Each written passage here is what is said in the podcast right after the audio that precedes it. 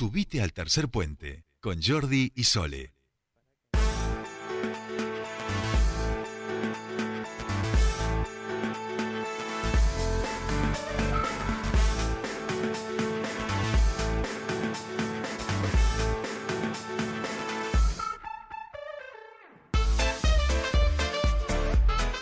Estamos aquí, 15-27 minutos y estamos ya en comunicación con nuestro primer entrevistado del día de hoy, a quien saludamos al diputado del FIT, del Frente de Izquierda, Andrés Blanco. Mañana tempranito van a estar presentando un proyecto en la legislatura y va a haber una acción en el Consejo Provincial de Educación a propósito del CEPEM 18, el CEPEM este, que quieren sacar allí que está en el secundario de Zanón y sobre esto queremos preguntarle. Andrés, muy buenas tardes, te saludan Sole y Jordi, bienvenido a Tercer Puente. ¿Qué tal, Sol y Jordi? Muy buenas tardes para ustedes y para toda la audiencia. Buenas tardes. Bueno, gracias por, por atendernos y en principio, obviamente, preguntarnos cuál, bueno, cómo, cómo se enteran de esta noticia, han sido notificados y si hay alguna fundamentación al cierre del CEPEM. Sí, la verdad que nos enteramos el día viernes eh, que convocaron a, la directora, digamos, del CEPEM 88, Boquita Esparza, digamos, que es un, un CEPEM que funciona dentro de la fábrica hace ya 10 años eh, y nos la convocaron a la directora, obviamente nosotros acompañamos, fuimos, no pudimos ingresar a la reunión donde habían convocado autoridades del Consejo Provincial de Educación eh, para notificar, bueno, que se cerraba, eh, suspendían las clases ese mismo día, o sea, esto fue el viernes a la mañana, el CEPEN es un colegio diurno, digamos, es para adultos, funciona a partir de las 18 horas, y bueno, ese mismo viernes a la mañana el Consejo Provincial de Educación notifica de que se suspenden las clases y que a partir de esta semana, o sea, incluso habían anticipado que iban a hacer lo más rápido posible, tratar de conseguir una alternativa de, de, colegio para ver si se podía dar continuidad a las clases del CPN 88. Bueno, acá la cuestión es muy larga la historia porque es una, para nosotros, incluso hoy tuvimos asambleas en la fábrica, imagínense que es una escuela que nace como un proyecto en común entre trabajadores de la fábrica, propios compañeros de la fábrica y trabajadores y trabajadoras de la educación que impulsaron esta iniciativa de crear esta escuela en fábrica, que en principio era vinculado solamente a trabajadores y trabajadores de la, de la fábrica y después eh, pudimos dar esta pelea para que sea amplio, digamos, para que pueda tener la participación de la comunidad en general y eso lo logramos.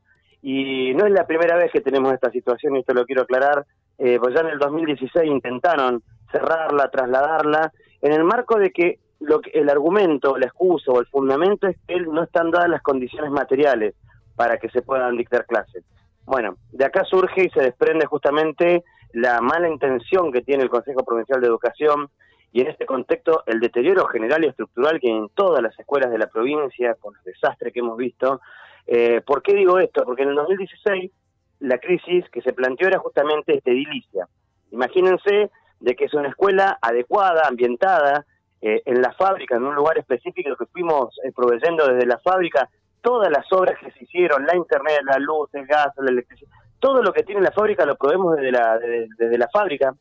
Eh, la escuela funciona porque eso fue la voluntad que discutimos en su momento y cuando le fuimos a reclamar al Consejo Provincial de Educación, que reconociendo ya la institución como parte, digamos, del sistema educativo, como lo dice la propia directora de nuestra escuela, eh, nunca fueron a poner ni una lamparita.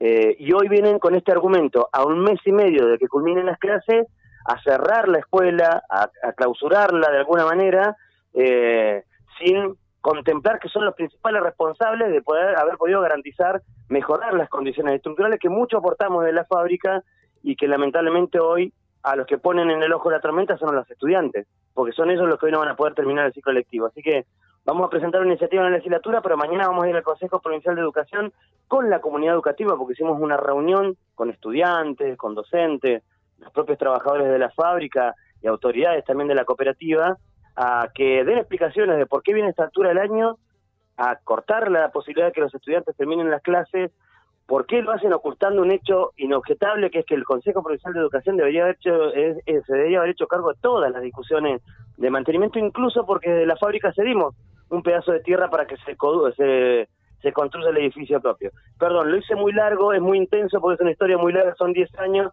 y encontrarnos con esto, la verdad que entendemos un ataque más intencional contra la experiencia de una escuela en fábrica y contra la fábrica misma, más que buscando una solución estructural, porque no es el único colegio que tiene problemas edilicios. Ujú. Eh, en principio, hoy están suspendidas las clases y ustedes van a, obviamente, a realizar esta acción. ¿Y, y cuánto, perdón Andrés, también, eh, cuántos estudiantes, digamos, no estaría afectando también Eso. esta suspensión? Bien, es una, una, una escuela de nivel 3, digamos, o sea, es- una escuela que tiene una matrícula acorde a una, a un- a una escuela estructurada para esa... Para... Nosotros estamos teniendo una... Lo que pasa es que hoy contar, contar la matrícula es cierto de que la matrícula cayó mucho, cayó muchísimo de lo que es eh, el, el proceso de pandemia, todo que pasó en todas las escuelas. Claro. Hoy estamos hablando de cerca de 37, 38 alumnos y alumnas en total entre los tres cursos, primero, segundo y tercer año, que es único, eh, y con la poca participación que está habiendo, porque los propios estudiantes, que son la mayoría adultos, no digamos que intentan terminar su ciclo lectivo secundario en esta escuela, nos cuentan y nos contaban ayer el esfuerzo que significa, porque muchos perdieron su trabajo y, y están haciendo changas y dejaron de ir, y la presencialidad le había dado una nueva oportunidad para quienes podían hacer ese esfuerzo. La matrícula, eh, comparado con los años anteriores a la pandemia, es una matrícula muy buena para la categoría de escuela que es. El tema es que hoy eh, cuantificar eso es muy complejo porque hay, hay, hay alumnos que van una semana y otra semana tal vez no pueden ir. Digamos, esta es la, realidad dura que viven muchos de esos estudiantes que hacen ese esfuerzo. Pero hay una matrícula importante, digamos, en total de toda la escuela de cerca de 70, de toda la escuela. Claro. Y, e- y e- y ellos se quedarían con la, sin la finalidad de este ciclo, digamos. Ellos lo que proponen es un traslado. Eh, propone un traslado a alguna escuela cercana para poder culminar. Eh, lo cual estuvimos analizándolo, y dijimos, bueno, no hay problema si eso es una garantía que se puede hacer rápidamente y que si- sin que eso afecte intereses propios de los alumnos que nos decían ayer, yo no me quiero trasladar, no sé dónde me van a mandar, para mí es difícil porque yo vengo en colectivo, o sea, nos plantearon una serie de circunstancias, pero sobre todo no entendiendo por qué de un día para otro cierran la escuela. No se entiende. Porque estos problemas que manifiesta el Consejo Provincial de Educación, nosotros los venimos denunciando desde el año 2016, que se firmó un acta acuerdo, que lo firma hoy incluso autoridades que son parte del Consejo Provincial de Educación, donde se comprometían a asistir el mantenimiento de la escuela. Habíamos incluso proyectado una ampliación de un baño. Hay un montón de proyectos, incluso hay una posibilidad de hacer un proyecto de escuela de oficio en, en el mismo marco de la escuela. La verdad que entendemos que esto es un ataque eh, político, no solo contra el CPN 88, por ser el colegio que está en la fábrica, sino que lo que nos decían algunos docentes es que están intentando liquidar la idea de escuela de adultos. Porque es un gasto innecesario, porque son pocos los que porque en realidad imagínense que para una escuela de adultos el esfuerzo es que vos trabajás durante todo el día y después te tenés que ir a, hacer el esfuerzo de educarte.